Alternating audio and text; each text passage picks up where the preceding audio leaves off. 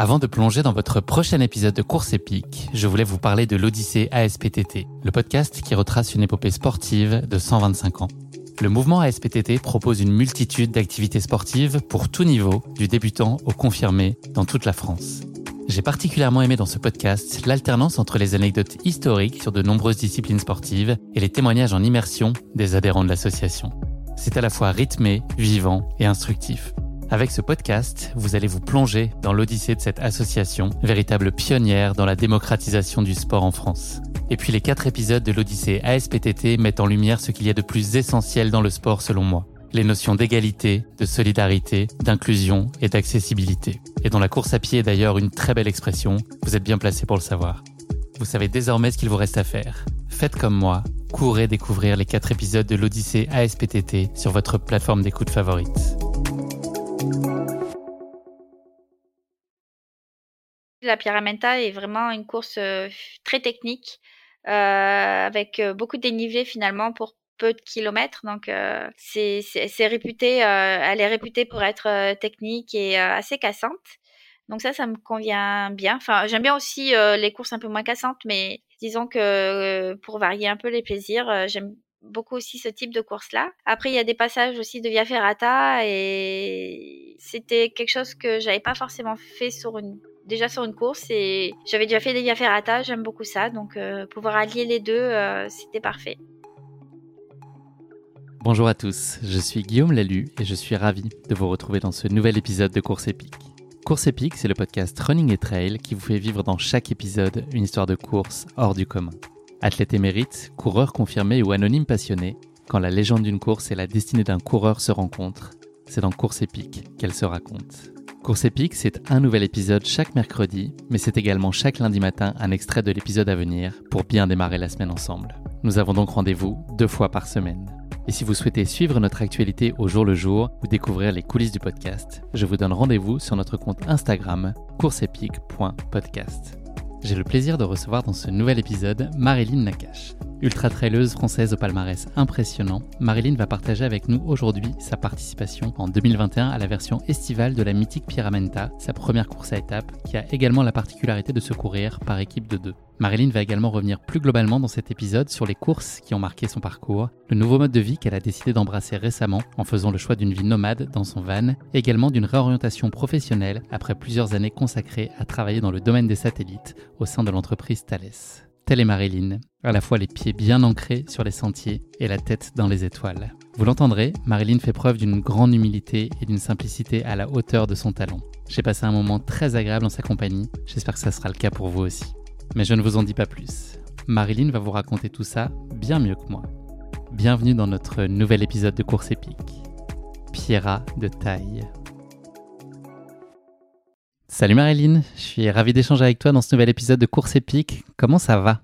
Salut Guillaume, ben écoute, je suis ravie d'être là et ça va très bien. Eh bien, ça fait plaisir à entendre. Marilyn, on est aujourd'hui le 12 mai et il y a deux semaines tout juste, tu donnais le dernier coup de talon de ton marathon des sables sur l'étape marathon qui était synonyme de brillante victoire pour toi. Cette victoire, elle a donné lieu à une petite fête surprise dans ton club il y a deux jours, si j'ai bien suivi. Euh, ils t'ont eu par surprise. Est-ce que tu as souffert du manque d'hydratation aussi pendant cette soirée ou ça a été euh, plus ah, confortable? c'était difficile, ouais, parce qu'il n'y avait pas d'eau chaude, donc. Euh, été obligé de boire des boissons la fraîches. Bière fraîche, bière fraîche, c'était compliqué là. Ça m'a manqué l'eau chaude. T'as du mérite. Ils m'ont organisé une petite fête surprise, je m'y attendais pas du tout et c'était vraiment adorable de leur part et c'était trop génial. C'est l'occasion de citer ton club, Marilyn. Bah, c'est Courir en Pays de Grâce, donc je suis fière de faire partie. Merci à eux, bravo à eux. Marilyn, est-ce que cette soirée, elle t'a fait oublier tes douleurs aux pieds, puisqu'on a pu voir des vidéos très spectaculaires et nous on a échangé entre temps, mais euh, il te reste moins d'ongles que de doigts de pied, de ce que j'ai compris, beaucoup moins même alors je souffre plus, j'ai plus du tout mal, mais j'ai plus. Il me reste euh, depuis ce matin deux ongles sur les cinq doigts. Ils tombent tous au fur et à mesure, mais j'ai plus mal, les pieds sont dégonflés, donc euh, bon c'est pas grave. Tu t'es fait un peu peur avec ça, avec tes pieds à la fin de la course? Euh, oui, passer la ligne d'arrivée du 45, euh, j'ai presque hurlé tellement j'avais mal aux pieds. Bon, j'exagère un petit peu, mais non, j'avais très très mal, très très mal. Ce marathon des sables, il a été euh, sacrément épique pour toi, évidemment. Est-ce que tu as été surprise de ta victoire? Parce que c'était pas du tout l'objectif annoncé En tout cas, toi, tu étais vraiment dans une quête plutôt de, plaisir et de vivre cette aventure humaine et sportive. T'es étonné du résultat? Euh, Oui, plutôt. J'ai toujours du mal à, à m'imaginer que j'ai gagné, en fait. C'est un peu abstrait. Je te pince à distance pour que tu réalises que tu n'arrives pas. Regarde, hop, je te pince. Non, je suis super ravie, mais voilà, après, non, je m'y attendais pas vraiment. Pour parler donc un petit peu du marathon des sables avant de rentrer dans le, dans le vif de notre sujet aujourd'hui, ta plus grande crainte avant la course, c'était euh, de mourir de faim. Visiblement, ça s'est pas euh, réalisé. Est-ce que tu as beaucoup souffert? Est-ce que c'est la chose dont tu as le plus souffert? Non, pas du tout. C'est finalement la nourriture. Bon, c'était on avait tellement chaud qu'on avait moins faim que je pensais avoir. C'est surtout la chaleur qui, qui m'a plombé et qui c'est la plus grosse difficulté de la course pour moi.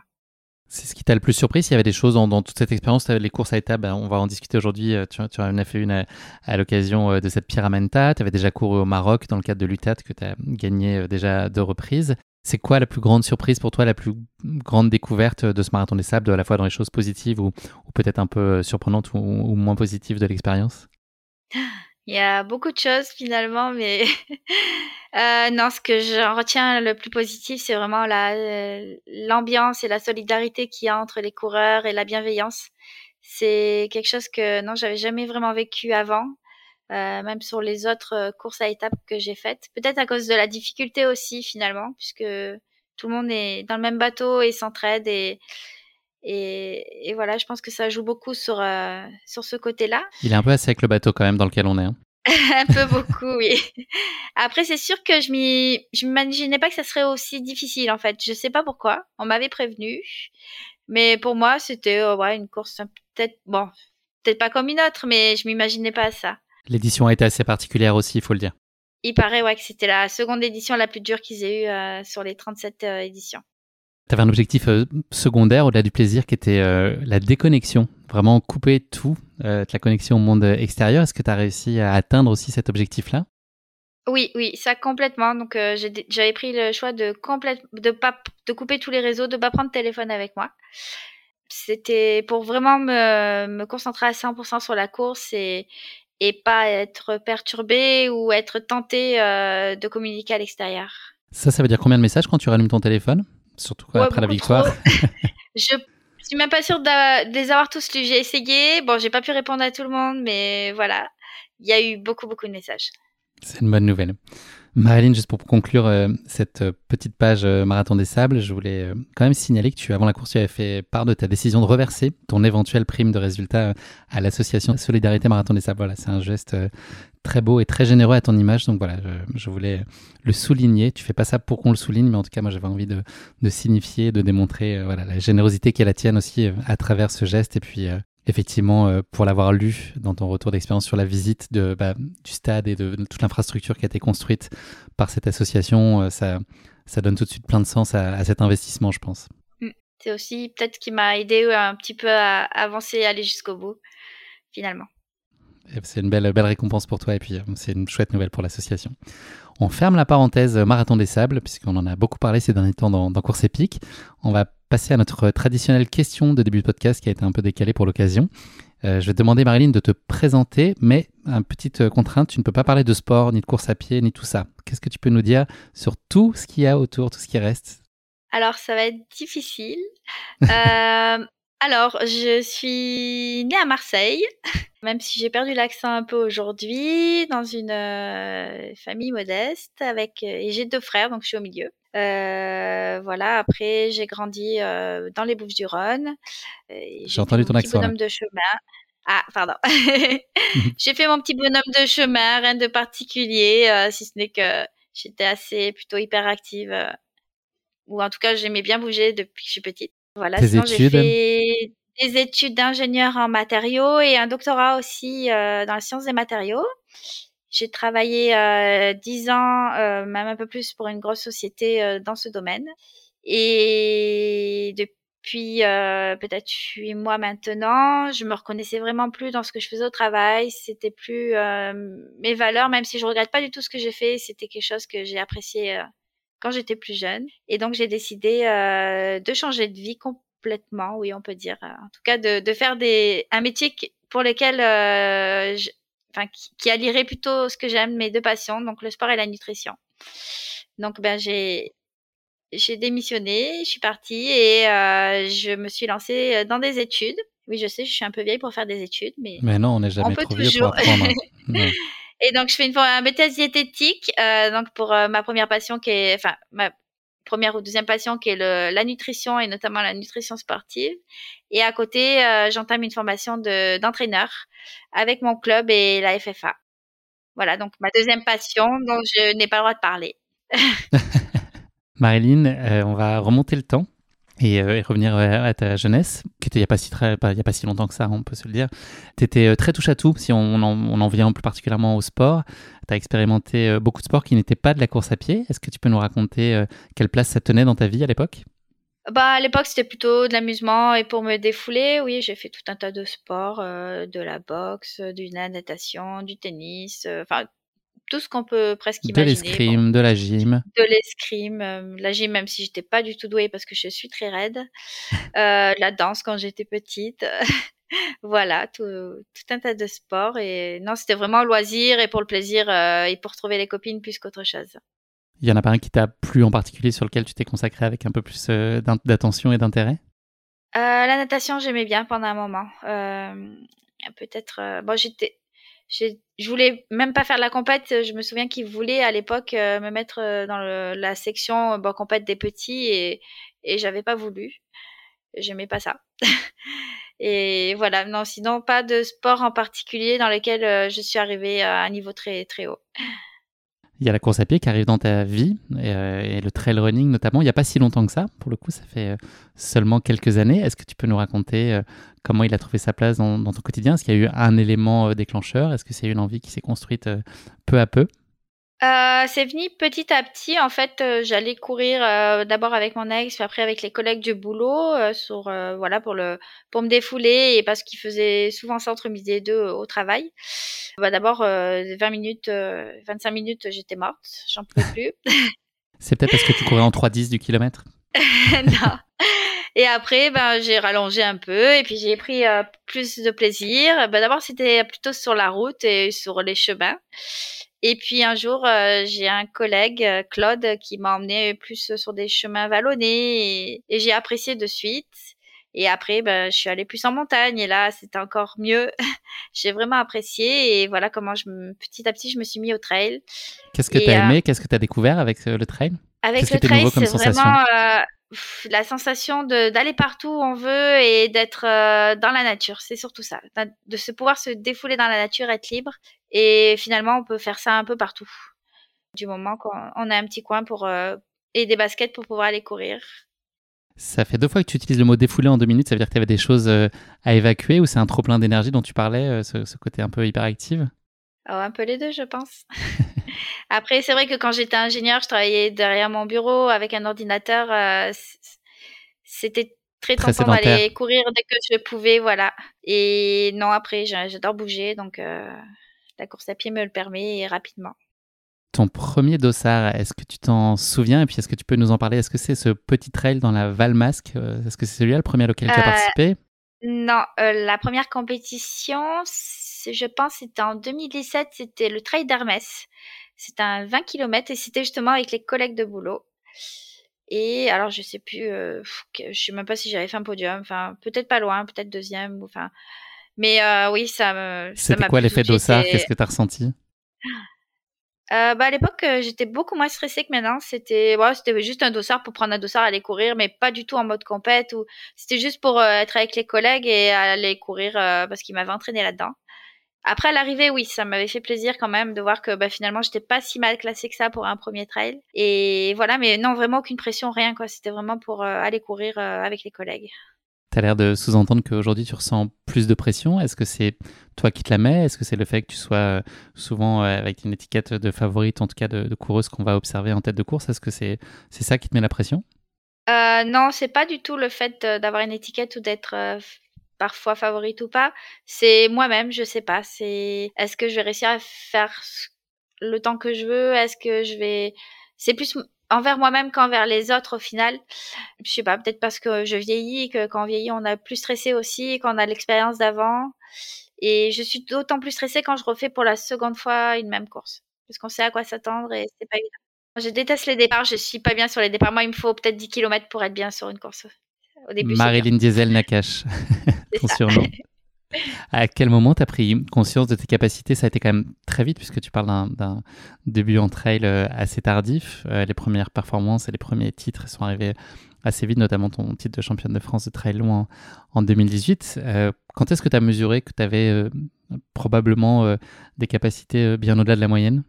Je sais pas si je l'ai mesuré un jour, c'est arrivé petit à petit. Et en fait, bon, au début, c'était vraiment des trails régionaux, etc., que je commençais à gagner souvent.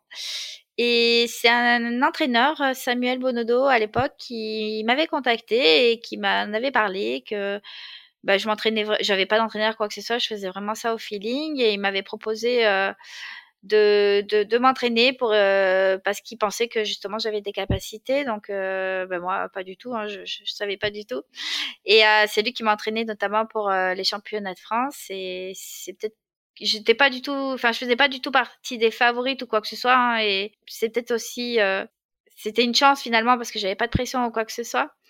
Et c'est peut-être quand j'ai gagné que je me suis rendu compte, ah oui, euh, bah, je peux essayer de rivaliser un peu euh, sur des trails autres que régionaux et essayer, voilà, de, progresser encore plus. Et mais c'est vraiment venu petit à petit. Hein, je m'en suis pas vraiment rendu compte en fait. On a parlé des premières distances sur lesquelles tu as évolué, qui étaient relativement courtes. À quel moment tu as commencé à goûter aussi aux efforts et, au format euh, de plus en plus long Est-ce que là aussi, c'est venu par la force des choses parce que tu as eu envie de prolonger de te pousser dans tes retranchements sur des distances qui soient progressivement allongées? Oui, en fait, j'ai toujours, euh, depuis que je suis petite, été plus endurante que euh, rapide. Hein. Sur les sprints, je me fais, enfin, j'arrivais, j'étais jamais très performante. Et par contre, quand il fallait faire des tours de stade pendant très longtemps, là, j'y arrivais beaucoup mieux et facilement et c'est ce que j'ai ressenti aussi un peu pour le trail finalement. Euh. Alors du part pour le plaisir parce qu'en fait sur une course de une petite course on n'a pas le temps. Enfin on a bloc tout le long, on prend. C'est pas le même plaisir que quand on peut faire une longue distance. On peut euh, finalement faire des petites pauses quand même euh, mentales ou physiques, euh, admirer le paysage et on en profite beaucoup plus que si on essaie sur une petite course. Et après sur les petites courses, euh, j'ai je performe pas du tout. Euh, je suis pas une hyper rapide. C'est moi mon domaine, voilà. Donc euh, ben, j'ai rallongé petit à petit et j'y prenais de plus en plus de plaisir. Et, voilà. Après, euh, pas trop trop long non plus pour l'instant. plus de plaisir, plus de performance. T'as as trouvé euh, ton bon format. Exactement. On, a, on va se parler de la Pyramenta d'été aujourd'hui, on va la, développer euh, un peu plus tard, mais tu as un palmarès donc, qui est euh, aussi solide que la maison en briques, que Naf Naf, le plus malin des trois petits cochons, euh, a construite. donc tu as été championne de France de trail long, je l'ai dit, en 2018, tu as gagné la Trans Grande Canaria Advance en 2020-2021, tu as gagné le Tenerife Blue Trail en 2021, troisième de l'Ultra Trail Cape Town en 2021, sixième de l'UTMB, tu as gagné l'Eco Trail Paris en 2022. Et, voilà, tu as encore brillé cette année, on s'y est rencontrés pour l'occasion. Tu as gagné l'Ultra Trail Aricana aussi euh, en septembre 2022. Voilà, je pourrais continuer encore un petit moment avec euh, voilà, toutes ces performances euh, brillantes. Je vais te poser quelques petites questions sur les courses, toutes les courses, quelles qu'elles soient, que tu as pu parcourir au fil de ta vie. Il faut juste que tu me répondes de façon très spontanée et que tu me dises en, trois 3-4 phrases voilà, ce que, ce que, pourquoi tu, tu me réponds à ce choix-là. La course qui a été la plus surprenante, ou en tout cas au déroulement le plus inattendu. La course qui s'est pas du tout passée comme prévu. Le MDS.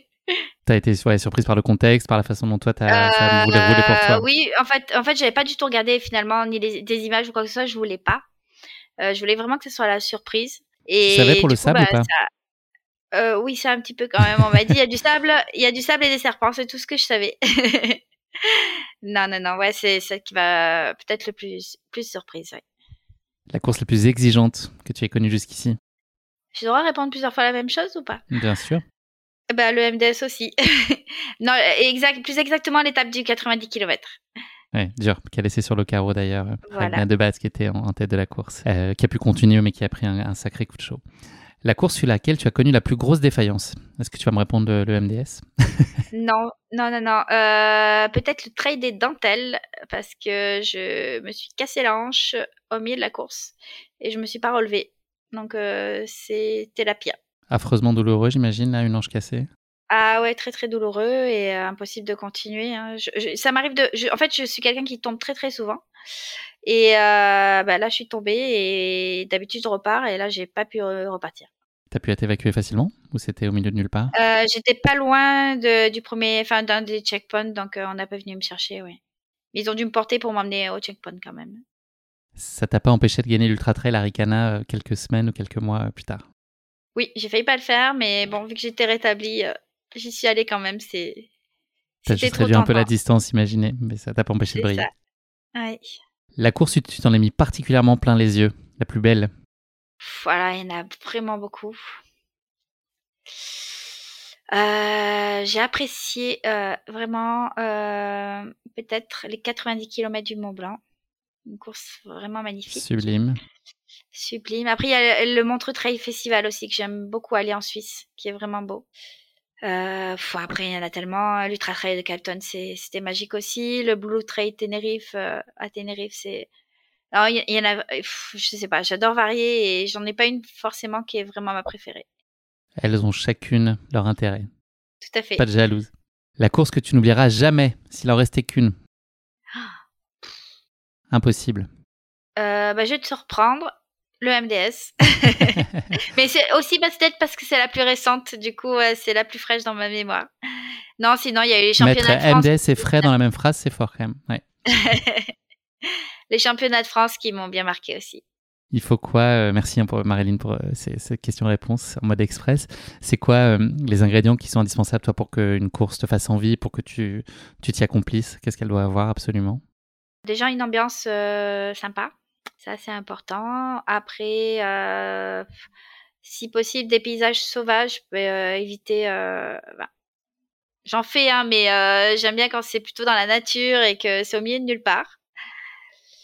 Et après, bah, que tout se déroule bien du début à la fin, sans blessure et sans, sans défaillance. Tu as un planning de course qui, me semble en tout cas euh, assez dense euh, sur une année. Comment est-ce que tu organises tout ça Et puis est-ce que tu as ce souhait, j'ai lu ça aussi, un peu d'alterner les plaisirs Est-ce que tu, prends soin aussi un peu d'équilibrer le, type de course auquel tu participes, les formats, les contextes, euh, les destinations? Oui, tout à fait. Ben moi, si on m'écoutait, j'aimerais faire des tonnes de courses à l'année. Mon entraîneur me tape un peu sur les doigts et, et on n'en choisit que quelques-unes, donc généralement euh, trois, trois, max quatre objectifs euh, principaux. Ton corps te l'autorise, euh, je, t'interromps un peu, mais tu, considères que tu as une bonne récupération et si tu devais faire des courses toutes les deux, trois semaines, tu pourrais? Ah, je sais pas. Je, ça dépend le format. Hein. Si c'est des 10 km, oui. Si c'est des ultras, non, je ne pense pas. J'aimerais, hein, mais il vaut mieux pas que je le fasse. Déjà, c'est pas mal, hein, trois, trois gros objectifs. Euh, c'est déjà, déjà très bien. Et après, donc on les place dans le calendrier et on, euh, suite à ça, on module un peu, voir euh, les, des, objectifs secondaires ou des courses plaisir ou des petits formats pour, pour préparer ces courses-là. Est-ce qu'il y a des courses que tu feras jamais? Est-ce qu'un jour on pourrait voir sur un Thor, par exemple, ou, ou, sur un KV Alors, pour l'instant, ça m'attire pas du tout, parce que j'aime bien courir quand même. Le Thor, je pense qu'il y a beaucoup de marche. Enfin, c'est pas la même gestion. Un KV, j'ai déjà fait, mais ça sera plus en entraînement. Oui, c'est possible que je fasse. Après des courses où on ne s'est pas balisé, euh, étant donné mon sens de l'orientation, je suis pas sûre que je serais capable de faire. tu as une pratique que tu privilégies en, solitaire ou est-ce que c'est, euh, en tout cas en compétition par la force des choses, tu te retrouves souvent euh, seul, mais est-ce que voilà, tu prends plaisir peut-être plus dans tes entraînements à être en groupe? C'est quoi, quoi ton approche là-dessus Si tu avais le choix, est-ce que tu préférais tout le temps avec des gens? Est-ce que c'est important pour toi d'avoir ces moments où tu te recentres et tu es là juste concentré sur toi? Non, au contraire, j'adore être euh, souvent toute seule. Je suis bien. Euh, je suis quelqu'un d'assez sauvage finalement euh, et ça me dérange pas du tout. Au contraire de partir toute seule au rythme que je veux, où je veux et quand je veux. Après, c'est vrai que de temps en temps, j'aime bien partager ça avec un ou deux amis. généralement plutôt un petit comité. Hein à deux amis proches ou, des gens qui voilà donc je passer un petit moment et partager ça avec eux mais j'aime rarement courir avec beaucoup de monde euh, pour les entraînements en tout cas. C'est pour ça que tu cours vite c'est pour être devant toute seule Pénarde c'est ça tout à fait. Si tu devais euh, analyser aujourd'hui ce que tu pensais être tes points forts et tes points faibles, qu'est-ce que tu pourrais nous dire à la fois d'un point de vue physique ou psychologique? Qu'est-ce que tu vois comme euh, arme que tu as de façon naturelle ou que tu as su développer avec le temps et puis des choses euh, sur lesquelles tu te sens peut-être moins à l'aise? Euh, En point faible, c'est sûr que je manque de vitesse peut-être sur les courtes distances par rapport à, d'autres filles ou d'autres personnes. Je suis pas du tout puissante en fait. Hein. Je suis incapable d'aller très très vite. Voilà, et donc aussi incapable de mettre dans le rouge. Ça m'est, si ce n'est bon la chaleur pour la MDS tout ça, mais je suis incapable de me mettre dans le rouge en allant vite. Ça, c'est quelque chose que je sais pas faire. Et ça serait bien peut-être de temps en temps de, bouger un peu plus là-dessus. Euh, donc ouais, il faut que je travaille. Bon, j'essaie de travailler ma vitesse, mais c'est sûr que bon, passer un certain âge, c'est difficile après à, à progresser là-dessus. Donc j'essaye plutôt de l'entretenir aujourd'hui. Voilà, donc après en point fort, euh, bah il y a, je pense que au niveau mental, euh, je suis quelqu'un qui qui, à moins d'une grosse défaillance comme se casser la hanche, j'irai toujours jusqu'au bout et je donnerai le meilleur de moi-même. Et je m'accroche, même si je souffre, je, je continue. Et peut-être que je suis plutôt endurante. Donc ouais, l'endurance c'est plus mon point faible, euh, euh mon point fort pardon. Euh, bah, justement au contraire que je suis pas du tout puissante et pas, rapide. Pour revenir sur le projet de vie que tu évoquais au début de cet épisode, tu as donc décidé de réorienter drastiquement ta, ta, carrière. Je pense que tu as aussi fait un choix de vie un peu plus nomade dans ta façon de. Enfin voilà, si je me trompe pas, tu as un van, c'est ça qui te donne pas mal de liberté. C'est un mot qui t'est très cher. Cette, euh, ce, nouveau vote de vie, tu l'envisages de façon euh, durable et, définitive, j'ai envie de dire, ou pour toi c'est une parenthèse et une étape? Euh, à vrai dire, j'en sais rien du tout. Disons que quand je décide quelque chose et quand j'invite quelque chose, généralement, je fais tout pour y arriver rapidement. Donc, bon, ça, c'est quelque chose qui me donnait envie depuis très longtemps de, de vivre dans un van et, mais du moment où je l'avais décidé, ah bah c'est le moment jamais, euh, le, disons peut-être pas le lendemain, mais une semaine après, euh, j'avais trouvé le van et j'étais de, j'envisageais d'aller dedans. Après pour combien de temps, j'en sais rien, ça va dépendre euh, de mes envies et comment je me sens dedans. Disons pour l'instant, je me régale vraiment, euh, ce mode de vie me convient parfaitement. Mais d'ici un an ou deux, je sais pas, je sais pas, on verra. on verra bien en temps voulu. J'ai une question habituellement sur les semaines types. Euh, tu vois comment elles se, comment elles s'orchestrent. Est-ce que toi c'est applicable dans justement dans le, dans le, mode de vie que tu as aujourd'hui euh, Est-ce que la semaine prochaine euh, va ressembler à celle d'après ou est-ce que tu as vraiment c'est très très variable? Et puis quelle place tu accordes dans tout ça à ta pratique de la course à pied au quotidien? Comment est-ce que ça trouve sa place dans ton organisation? Je n'ai pas vraiment de semaine type. Euh, non, ça, enfin souvent, euh, enfin peut-être pas d'une semaine sur l'autre, mais d'un mois sur l'autre, euh, ma vie ne se ressemble pas forcément. Ben, je suis pas forcément au même endroit, je fais pas forcément les mêmes entraînements. J'ai donc ça, ça bouge pas mal là-dessus. Après, oui, le van finalement, ça, ça prête vraiment à ce style de vie-là, puisque en fait, je me mets là où je vais m'entraîner le lendemain, ou ou, là où je vais étudier, ou alors euh, parfois aussi je suis près du stade pour les pour euh, les entraînements puisque je suis bénévole au club. Donc je bouge un peu là où, où le vent me mène et là où j'ai besoin d'être. Voilà. La liberté encore, on en parlait. Exactement, oui.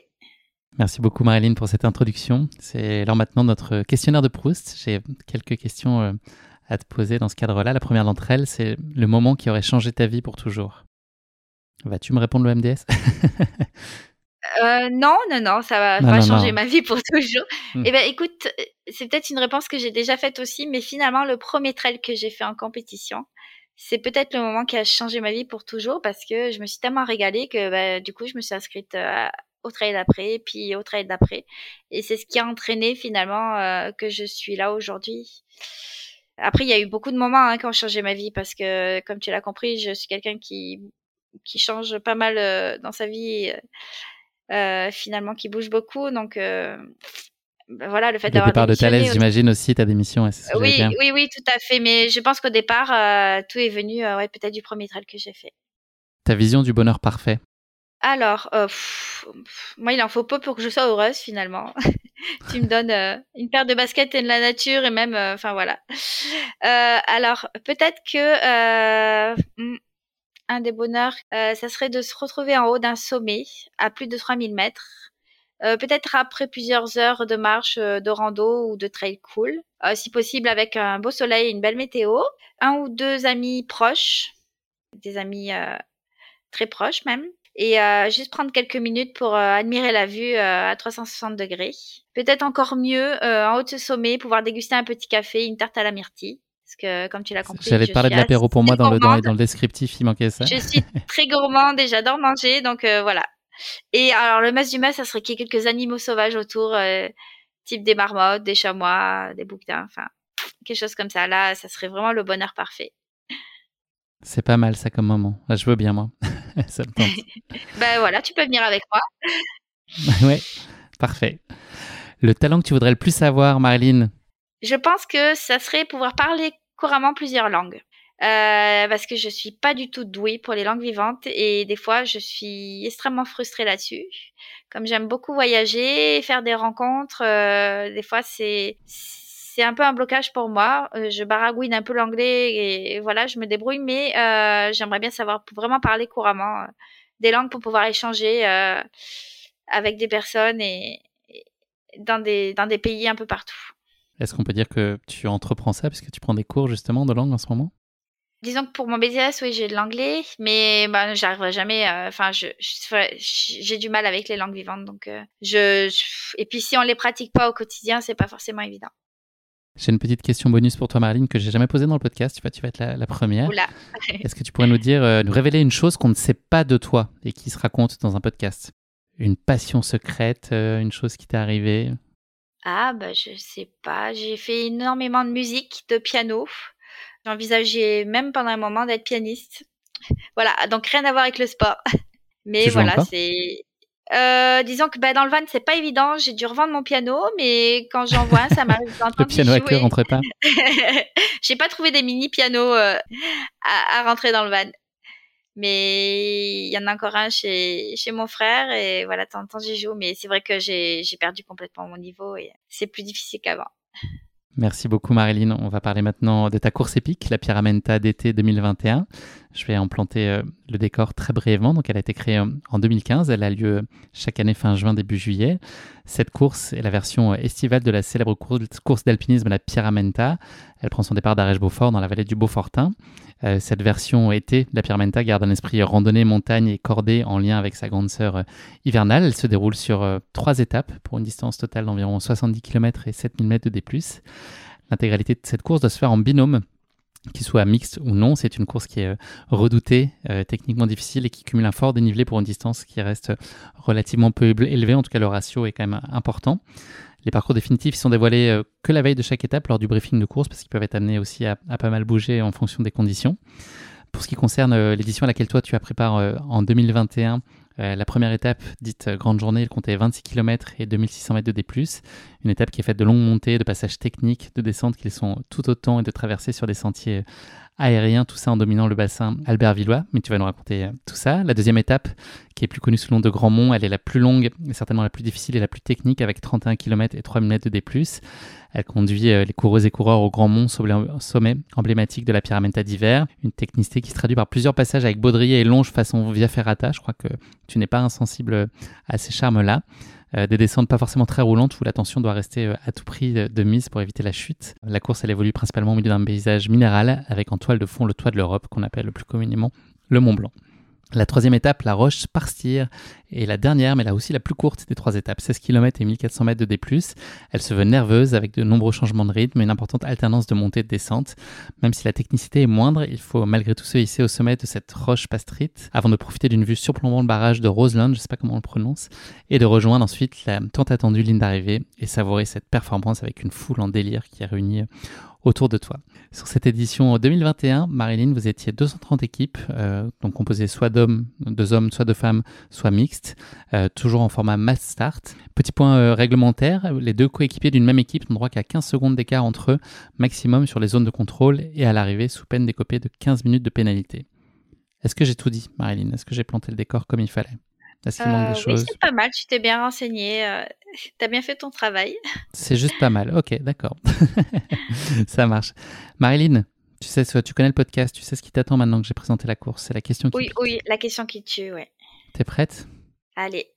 On va revenir aux origines de la Pyramenta, euh, ce sommet du massif du Beaufortin qui culmine à 2714 mètres. Malgré cette altitude modeste, ce sommet est remarquable de par son éperon monolithique massif euh, qui compte 120 mètres de parois verticales au sommet d'une arête rocheuse appelée Pierre Montée qui a ainsi donné son nom à la course. Est-ce que tu vois de quoi je parle?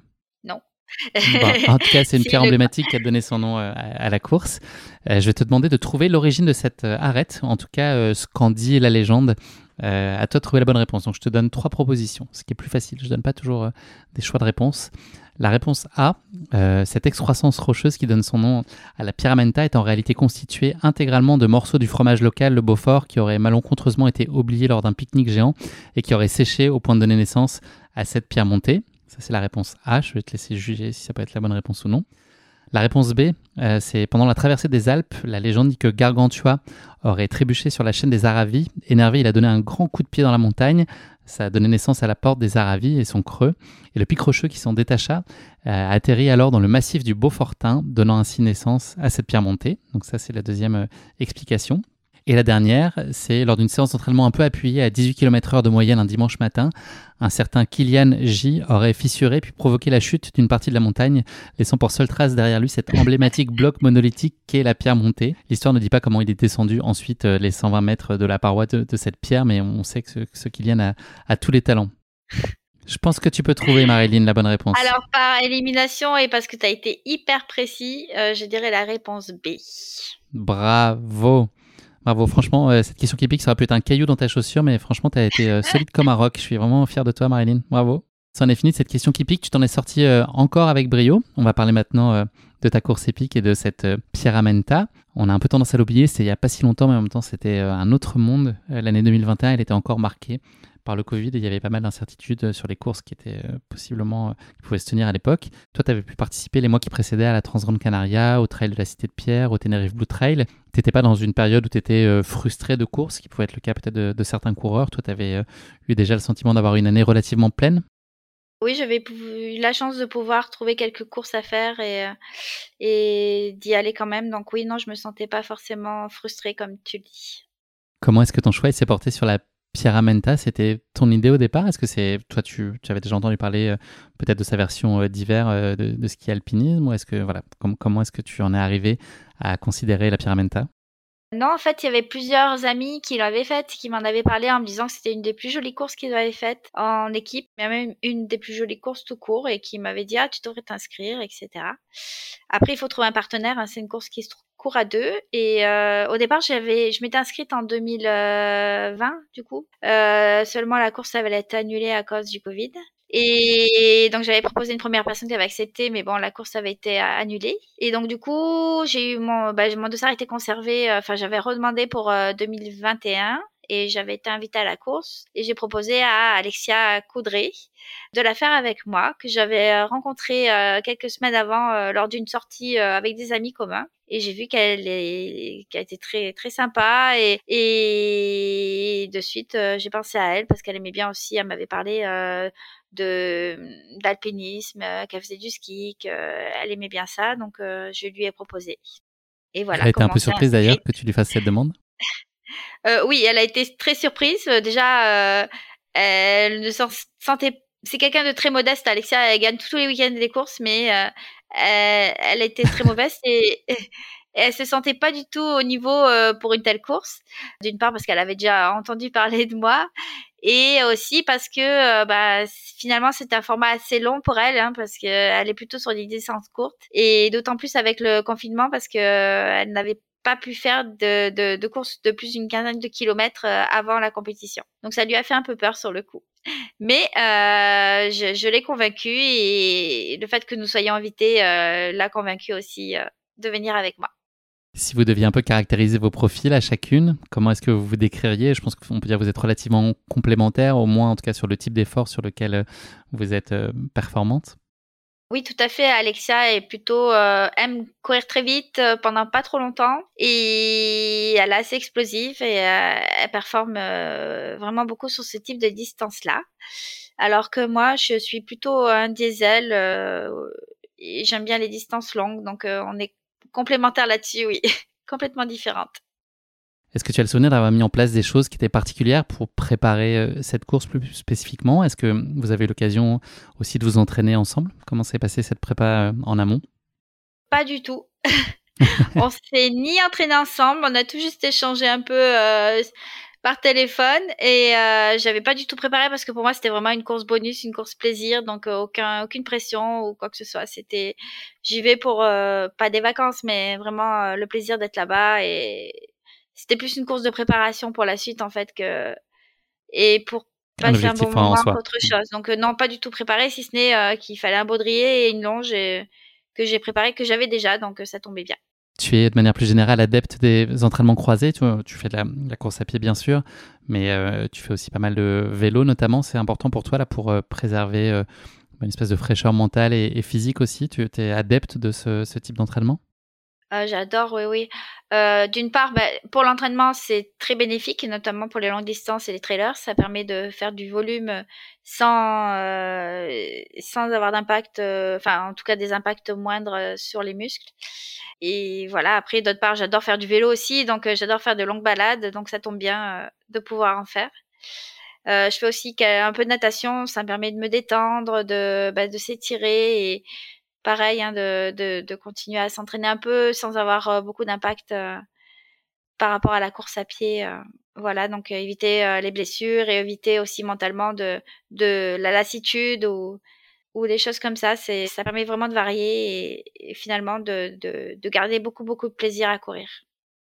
Cet entraînement, justement, ça reste pour toi en toutes circonstances du plaisir, ces phases de préparation?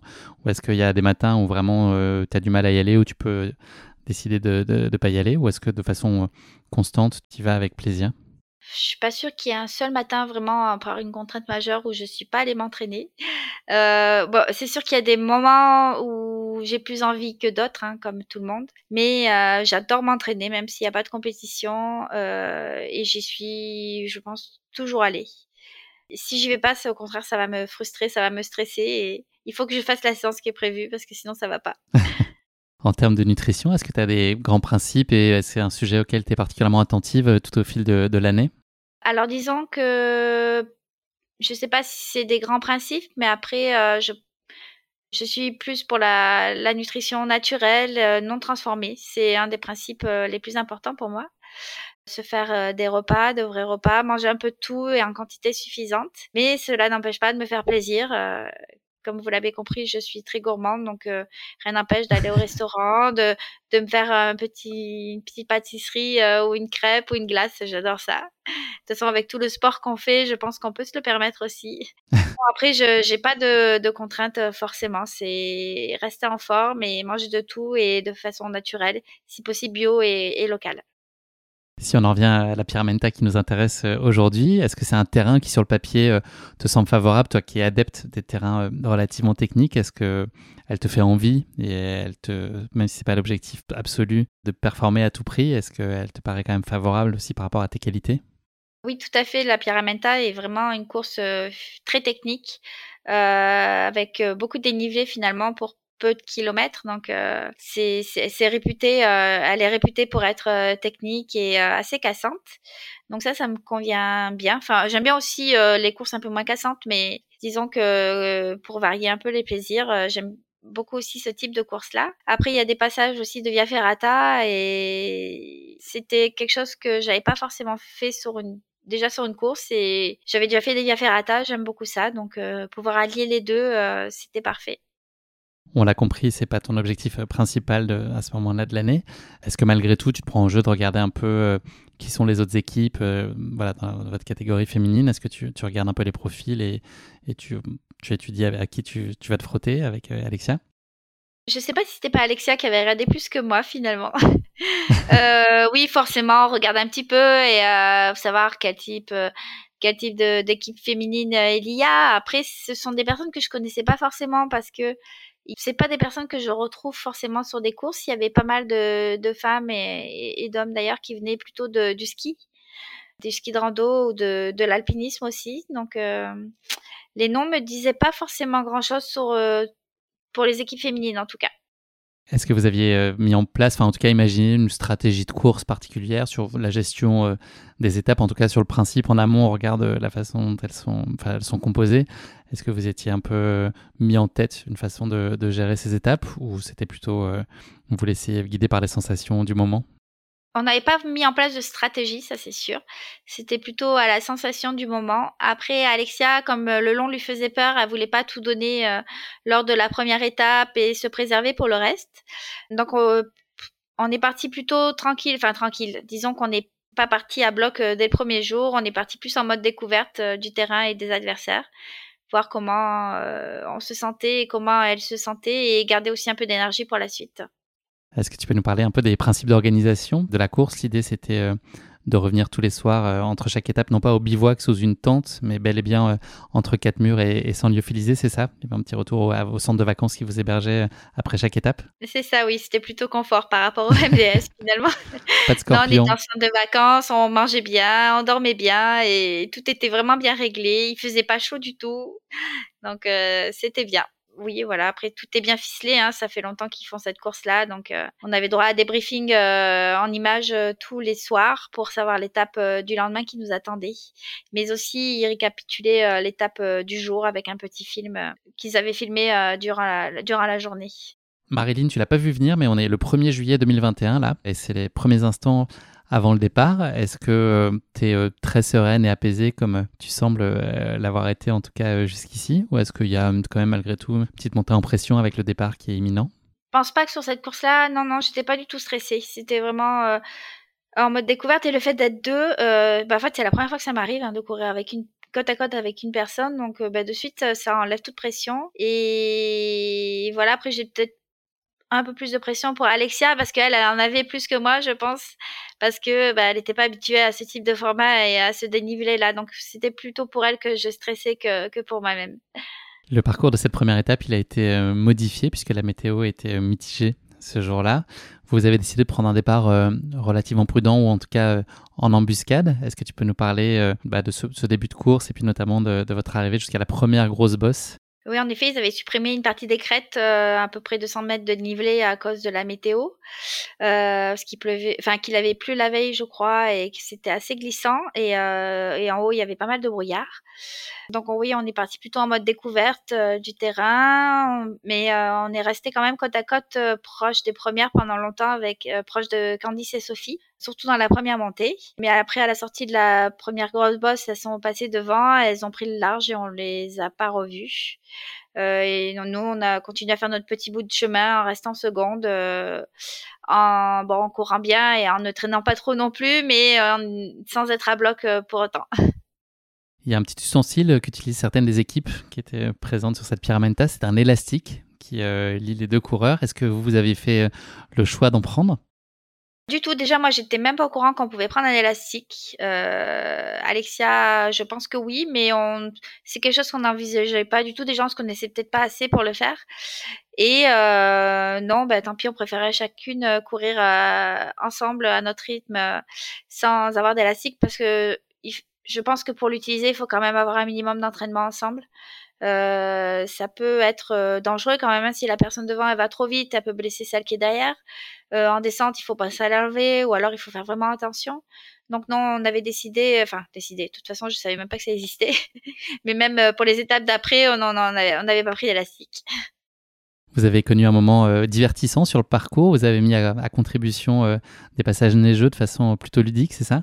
Oui, c'était alors qui était vraiment une régalade, c'est qu'il y avait euh, certains passages dans la neige euh, en descente où on pouvait faire du toboggan. Ça, c'était vraiment trop trop bon.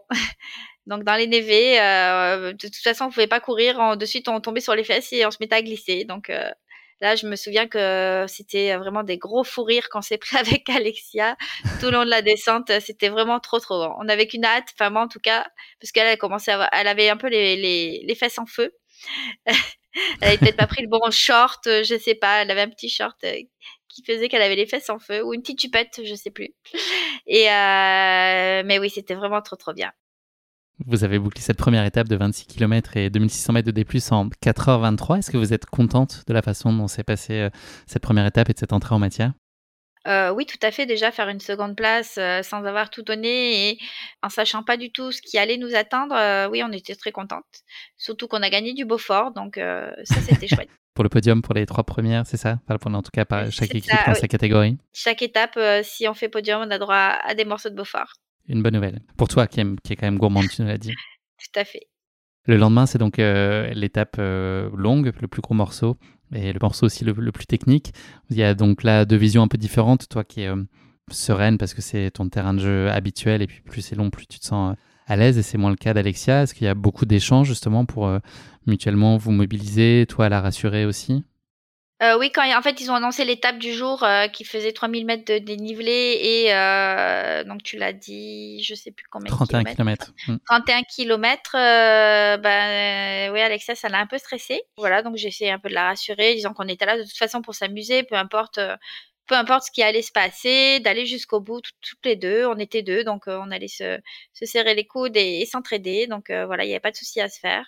Et après, vu que finalement, quand on s'est levé, il faisait extrêmement beau, de suite, ça, aide aussi à se rassurer et, être un peu moins stressé peut-être. Vous prenez un départ euh, en gestion, on va dire. L'idée, j'imagine, c'est de pas trop se brûler les ailes avec les, inconnus pour représenter euh, la distance et le dénivelé, euh, bah, notamment pour Alexia qui est peut-être moins à l'aise sur ces formats-là. Candice et Sophie, qui ont remporté l'étape la veille, font assez rapidement le trou. Est-ce que c'est un sujet de frustration pour vous? Est-ce qu'il y avait quand même en tête cette idée d'essayer de les accrocher? Ou est-ce que vous les laissez filer sans que ce soit un déchirement? Euh, non, on les a laissés filer. Euh, de toute façon, il y avait encore une dernière étape euh, après, donc on pouvait, on voulait pas non plus griller et pouvoir terminer correctement. Et surtout que Alexa ne savait pas si elle allait pouvoir gérer jusqu'à la fin. Elle était, elle a eu des petits soucis, donc elle était un peu dans le dur aussi durant l'étape. Donc on les a laissés partir devant, mais on est resté seconde pendant un petit moment jusqu'à qu'on se fasse rattraper ensuite. Oui, donc il y a Caroline et Marie qui vous rattrapent, euh, qui était l'équipe troisième, qui vous rattrapent à un moment qui est euh, particulièrement plaisant euh, dans la course, la montée du Grand Mont, c'est ça? Oui, tout à fait. Ils nous ont rattrapés dans la montée du Grand Mont. et je crois qu'on, je crois pas qu'on les ait revus non plus après. On est resté, on est resté à la troisième place. C'est un moment où il y a une grosse ambiance, c'est ça, les spectateurs, des cloches dans tous les sens. C'est un moment de ah ferveur intéressant c'est magique. D'une part, on a la vue euh, sur le Mont Blanc, et euh, ensuite, oui, c'est euh, il y a des, des, spectateurs de tous les côtés qui nous encouragent avec des cloches. Donc c'était c'est un des peut-être des plus jolis moments que j'ai eu durant toute la course.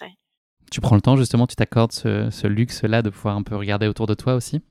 On regarde, mais bon, on est un peu la montée est très raide, hein, donc c'est pas forcément évident et on regarde, mais on prend pas vraiment de pause non plus, on continue. On voulait garder quand même notre troisième place. Il y a des passages sur cette étape qui se font en via ferrata. C'est des moments aussi que, qui sont chouettes à vivre pour toi, que tu apprécies Ah oui, ça c'est c'est trop génial. Ça permet de, de mettre un peu de comment on dit d'être un peu plus ludique euh, durant la course, de voir autre chose. Donc il y avait des passages. Après, il faut faire attention parce que des fois on peut faire la queue plus ou moins parce qu'on est obligé en fait de rester derrière les autres. On peut pas se doubler. Donc euh, voilà, il faut aller au rythme, euh, au rythme qu'il est possible d'aller, hein, et, et, aussi de pas bloquer ceux qui sont derrière, donc un peu la pression d'avancer aussi. Mais oui, oui, que ce soit Alexia, euh, même plus Alexia parce qu'elle a encore plus l'habitude de, de, de Ferrata que moi, qui on s'est régalé. Est-ce que tu peux nous parler de la fin de votre étape? Comment est-ce qu'elle s'est passée? Et puis est-ce qu'elle a été synonyme de soulagement pour Alexia Regarder des inquiétudes qu'elle pouvait avoir sur cette étape numéro 2 oui, ben finalement, euh, elle a bien fini, même si elle avait été dans le dur pendant un moment, ben elle est quand même bien contente euh, d'arriver au bout. Et j'ai, enfin voilà, on était super contents tous les deux. J'étais hyper fière d'elle parce que c'est vrai que je la connaissais pas très très bien finalement et mais enfin j'avais aucun doute hein, moi qu'elle allait, y arriver et elle euh, ben, aussi très contente de pouvoir d'avoir fait ce type de distance et ce dénivelé là jusqu'au bout et d'autant plus qu'on est arrivé troisième donc voilà que, que du bonheur. Sophie et Candice ont donc fait le trou avec cette deuxième étape que vous avez bouclée en 5h23, soit 16 minutes derrière elle. Maintenant, l'objectif, euh, est-ce que ça en devient un en tout cas, de, sécuriser euh, la deuxième place sur l'étape du lendemain? Est-ce que c'est une source de motivation euh, additionnelle? C'était pas tellement l'objet, mais là, il y a quand même un enjeu de préserver cette place-là aussi. Est-ce que c'est quelque chose que vous avez en tête avec Alexia? Bah finalement oui, on s'est pris un peu au jeu, hein, même si au départ on n'envisageait pas du tout, enfin forcément de faire un podium ou quoi que ce soit, mais comme il restait plus qu'une étape et que en plus c'était une distance course, donc c'était euh, la distance privilégiée d'Alexia euh, et qu'elle finalement elle avait bien récupéré, on avait toutes les deux bien récupéré suite aux 90 euh, aux 90 km, suite euh, à l'état à, à, la seconde étape qui faisait enfin qui était assez longue, euh, ben on a décidé de, de, finir en beauté et de tout donner euh, sur cette dernière étape, se faire plaisir. De toute façon, c'était pas très long et il restait plus qu'une seule étape. Donc euh, c'est confortable pour toi? On, on sait que c'est un peu moins ce que tu nous disais, c'est des étapes plus courtes, un peu plus de vitesse. Est-ce que sur sur le principe, euh, est-ce que tu redoutes peut-être que ça aille, la cadence soit un peu trop soutenue? Non, pas forcément. Finalement, euh, c'est court, mais euh, les, tout le monde était un peu fatigué, donc ça allait pas extrêmement vite non plus, je pense. Et là, on a un peu changé de mode de gestion avec Alexia. Je, vu que c'était sa distance, sa course, j'ai préféré la laisser devant. Euh, elle a géré comme elle voulait gérer. Quand elle voulait accélérer, c'est elle accélérer. Quand voulait aller plus lentement, elle, elle allait plus lentement. Mais de toute façon, elle était hyper motivée et prête à lâcher les watts. Donc, je suis restée derrière, je la suivais. Et je l'encourageais euh, tout le long. voilà. Il y a eu pas mal de mano à mano là pendant cette étape avec euh, notamment euh, deux autres équipes. Est-ce que toi t'aimes justement quand il y a un peu ce fight là et cette intensité? Et moi c'est pas trop mon truc en fait. Hein. Euh, le fight et tout, j'aime pas trop ça. Alexia plus peut-être. Elle a peut-être plus l'habitude, comme elle fait des formats courts, de, de finir peut-être au sprint ou de pas très loin des autres. Moi, non, c'est pas un truc qui me plaît. Peut-être parce que je sais pas faire du sprint justement et, j'aime pas vraiment ce mode d'affrontement ou de compétition. Vous avez réussi à prendre la tête euh, de l'étape avant de vous faire euh, cueillir par une équipe suisse euh, qui avait décidé de se jouer un peu de vous, mais vous n'êtes pas laissé taquiner? Non, elles sont passées devant peut-être à un moment donné. mais finalement, elles étaient peut-être un peu plus un peu plus fatiguées que nous. On les a vite rattrapées et on est passé devant. Notamment dans la dernière descente, du coup, on a tout donné pour pas qu'elles nous rattrapent. Alexia a vraiment bien géré. Euh, on n'a pas cherché à comprendre. Elle courait, courait. Moi, je regardais d'ailleurs si les, les, autres filles n'arrivaient pas. Et finalement, ben, on a terminé comme ça, première euh, à cette étape. Cette euh, étape, elle se conclut par une dernière descente qui a été aussi un chouette moment. Une descente qui n'est pas très simple, mais là aussi beaucoup d'engouement. Oui, une descente dans les sous-bois où Alexia a tout donné et moi aussi d'ailleurs, parce qu'il faut la suivre hein, quand même. Hein, c'est pas forcément évident. Et euh, surtout ne pas tomber parce que c'est, ouais, il me semble que c'est assez technique quand même. Donc euh, on regardait nos pieds, on courait et, et me disait ah, arrivent pas, arrivent pas, regarde derrière. Et je regardais, il y avait personne, je voyais personne. Donc euh, voilà. Et on n'a pas lâché. On est arrivé comme ça jusqu'au bout. Donc vous avez gagné cette troisième et ultime étape en 2h36 minutes, une, une minute devant l'équipe suisse. Et vous prenez ainsi la deuxième place du classement général derrière Sophie et Candice. C'est beaucoup de satisfaction, vous vous tombez dans les bras à ce moment-là? Euh, oui, tout à fait, oui. Ben, le fait d'être à deux comme ça, de gagner à deux, euh, au départ, on se connaît pas, c'est pas forcément, ben, de suite, ça rapproche et, et ça fait procure énormément d'émotions. Et donc, oui, du coup, ben, on s'est serré dans les bras, on était, on était heureuses de faire ça toutes les deux, oui. Est-ce que vous avez envisagé d'ouvrir une fromagerie avec tous les morceaux de Beaufort que vous avez raflés là sur la pyramide alors, on en a gagné trois, plus je crois encore un, euh, autre euh, au podium final. Euh, je sais plus si on, je sais plus combien, mais on en avait au minimum trois.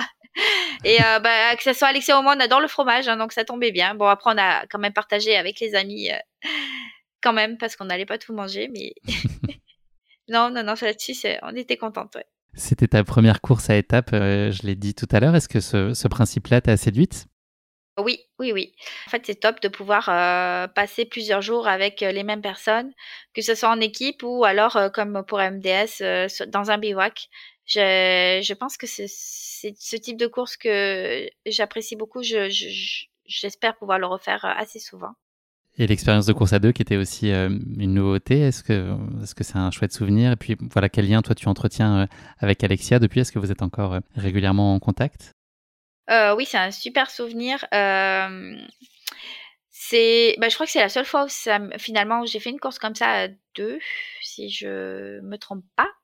Euh, avant la Pierrage, je connaissais pas forcément Alexia. Voilà, je la trouvais hyper sympa, etc. Et mais je la connaissais pas plus que ça parce qu'on avait partagé qu'une seule sortie dans les calanques de Marseille. Et la Pira nous a finalement beaucoup rapprochés. Hein. C'est, tu dois savoir ça hein, quand tu, c'est comme pour le MDS, un dossier ça rapproche et quand on a des émotions comme ça, ça crée des liens.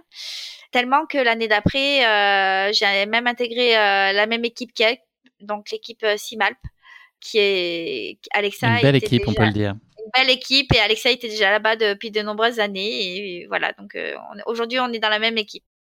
Est-ce qu'il y a une image que tu retiens plus particulièrement de cette Pyramenta euh, Ah, moi, c'est les toboggans hein, qui m'ont marqué.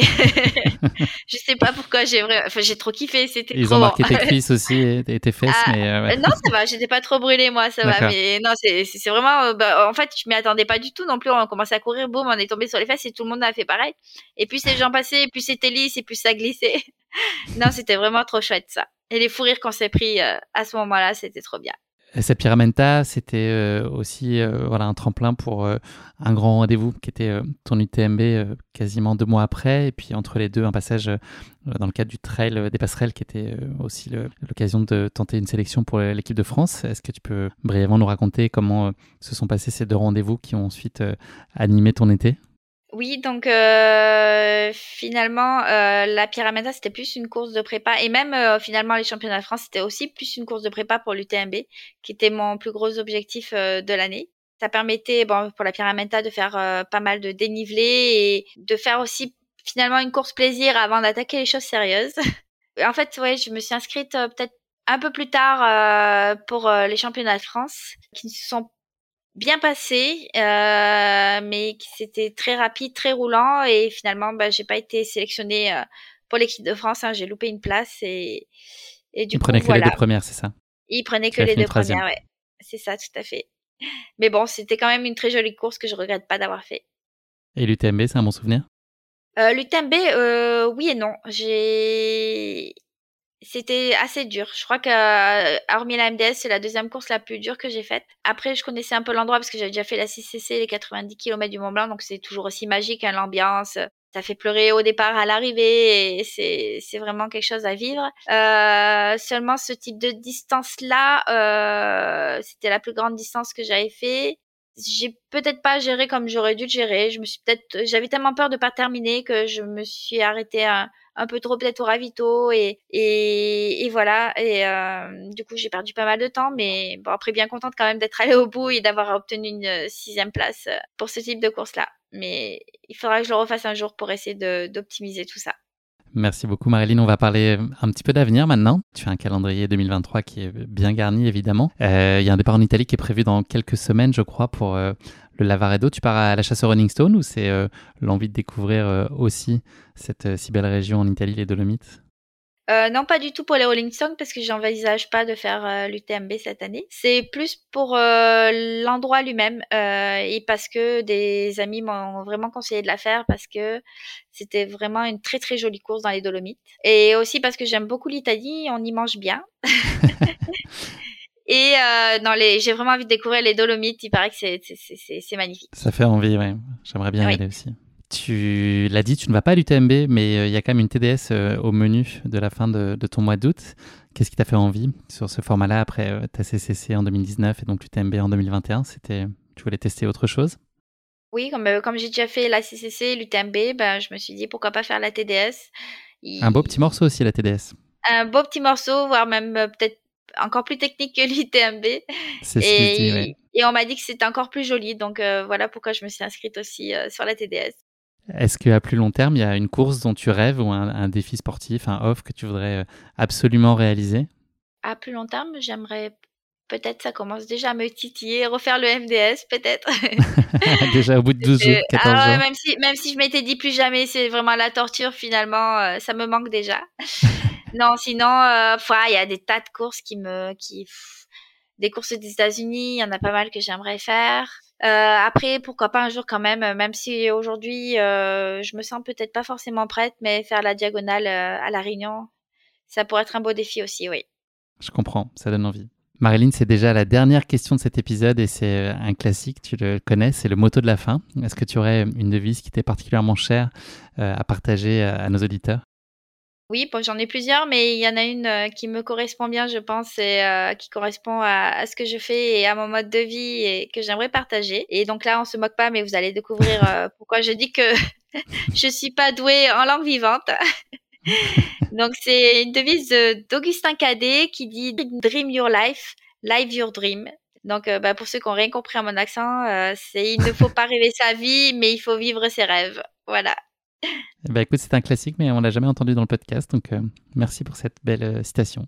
Marilyn, on se dit au revoir, c'est déjà la fin de cet épisode. Je voulais te, remercier d'avoir partagé avec nous cette course emblématique qu'est la Pyramenta dans sa version estivale que j'avais jamais traitée dans le podcast. Donc euh, très heureux que voilà, suite à nos échanges, le choix se soit porté euh, sur cette euh, chouette course.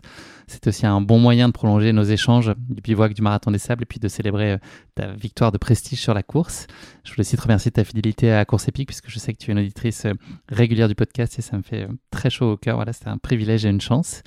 Et puis bah, je te souhaite euh, de belles performances à la hauteur de tes espérances là sur les courses qui arrivent. Euh, je te donne rendez-vous si tu le veux bien du côté de Chamonix à la fin du mois d'août pour vivre euh, une belle 20e édition du TMB puisque je serai évidemment là-bas et j'espère bien qu'on aura la chance de s'y croiser. Avec plaisir et merci à toi de m'avoir invité à ce podcast que j'écoute bien souvent. et voilà, pour te dire que bah, c'est super ce que tu fais et continue comme ça. Merci beaucoup Marilyn, ça me touche beaucoup. À très bientôt. À bientôt, au revoir.